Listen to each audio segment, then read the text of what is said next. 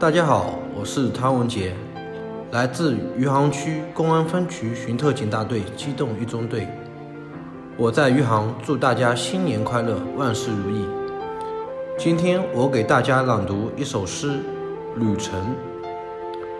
旅程，作者玛丽奥利弗。有一天，你终于明白了你必须做什么，并开始去做。虽然你周围的声音一直叫喊着他们的坏点子，虽然整个房子开始发抖，而你感到古老的绳索绊住了脚踝，改善我的生活。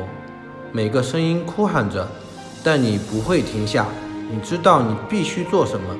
虽然风用它僵硬的手指。撬动这个根基，虽然他们的忧郁着实可怕。天已经晚了，一个疯狂的夜晚，路上塞满了断枝和石头。但是渐渐的，你将他们的声音抛在身后。星星穿透云层，散发着光辉。一个新的声音出现了，你慢慢意识到这是你自己的声音，它伴随着你。当你越来越深的步入世界。决定去做你唯一能做的事，决定去拯救你唯一能拯救的生活。